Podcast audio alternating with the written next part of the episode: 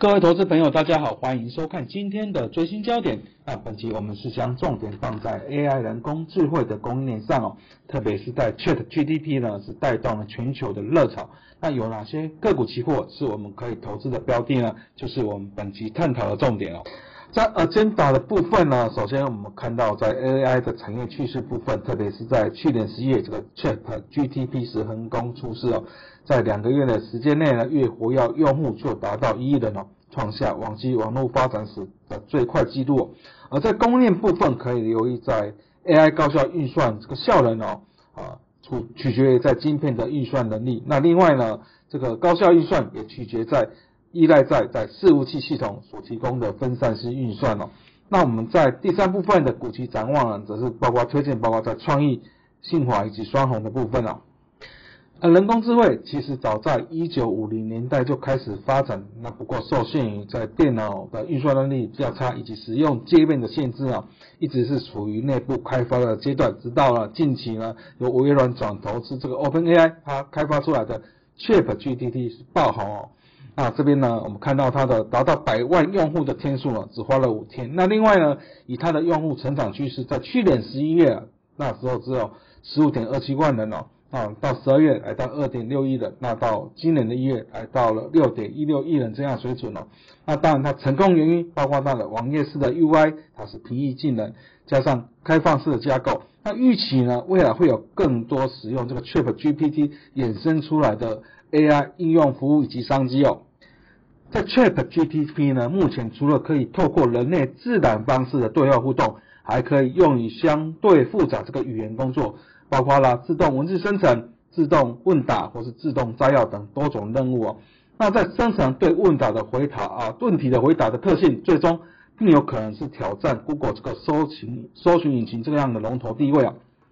那所以呢，在它上市不久，这个母公司 OpenAI 的。估值是快速的突破两百九十亿美元，那当然这边也引发了，包括了 Google 或是 Meta 这些大型科技公司的焦虑哦，纷纷表示哦，公司正在开发或是类似拥有更强的 AI 系统。那另外呢，在辉达的执行长黄仁勋则是表示哦，在 ChatGPT 的出现就是 AI 的 iPhone 时刻哦。微软在二零二零年中其实就已经表示了，光是提供给 OpenAI 的超级电脑就使用了一万颗这个 A100 的芯片，二十八点五万个的 CPU 核心，而且每个 GPU 服务器都必须要有每秒四百 GB 这样的网力的网络的处理的速度哦。所以在科技大厂的 AI 大战背后，它啊背后的资源的硬体的制造商啊，它的相关的半导体供应链等等呢，竞争啊更是激烈哦。那从二零一零年代开始，人们其实就发现，在 GPU 啊用于计算大量资料的能力效率是高于 CPU。那这边呢啊高速运算的议题也就可以跟人工智慧的领域是紧密的相连了。这边可以直接看到在 GPU 的龙头这个回答部分哦。那另外在 AMD 部分，它是少数呢同时跨足在 GPU 以及 CPU 运算的晶片设计商哦。那这边也是持续啊蚕食金吞在 CPU 龙头 Intel 这个市占，但在 Intel 部分还是有一定的影响力以及市占市占的地位。但在辉达或是说 AMD 等业者有这样的领先的局势，那台积电是居功厥伟哦。那台积电目前在全球的晶圆代工市占啊接近六成，然后在先进制程呢甚至达到九成这样的水准哦，那也是影响 AI 产业趋势的一个关键。那台湾的相关的 AI 的产业供应链还是集中在硬体上面哦。那在 AI 高效能运算的效能是取决于在晶片的运算能力。那其中在 ASIC 也就是这个特殊应用晶片呢，可以依赖。啊，以演算法去进行客制化的服务，那相关的 IP 服务公司包括创意或是资源，这边可以留意。那另外呢，在高效能运算，是仰赖服务器系统所提供的分散式运算，那相关的硬体设备供应链这边包括组装的红海啊，电源供应器的康苏、台达电或是说在主机板的技嘉、PCIE 的华通等等，这边也可以注意哦。在产业供应链部分，那股指期货在股票期货部分呢，我们是以近六十日的未平仓量排名哦，那提供投资人比较活络的相对的股息标的哦，它这边包括了台积电、红海、新欣、蓝电、康苏以及智远，啊，它的平均的未平仓量都超过了两千口。在 AI 的股息展控上面，那我们啊，首先推荐的是在创意部分哦。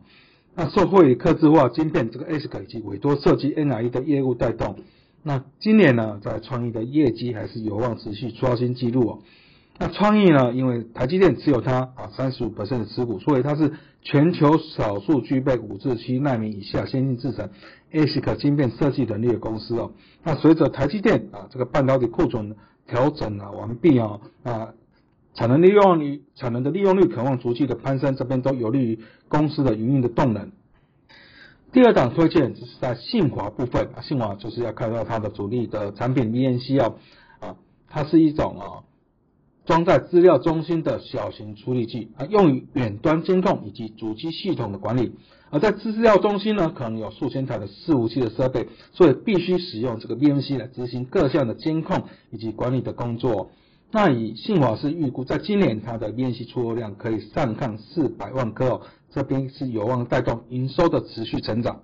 那受惠在 AI 啦、HPC 资料中心的需求持续增加，另外在 Chip g p t 的应用热潮，也是推升了 AI 晶片的需求。那蓝电呢，在高阶窄板的技术以及产能，其实在全球具有领先的优势。那预期呢，在整体的 ABF 价动率还是维持满载的状况，这边是有利于公司的营收展望。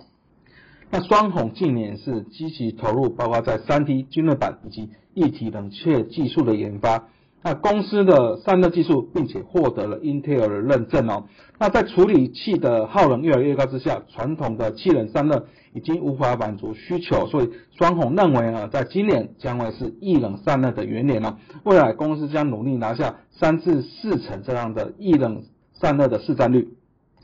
节目的尾声，我们再推广一下我们的研究最前线哦，包括与分析师有约系列、元大奇新闻以及翠学院系列，都欢迎各位按赞、订阅以及分享。以上是今天的最新焦点，我们下次见。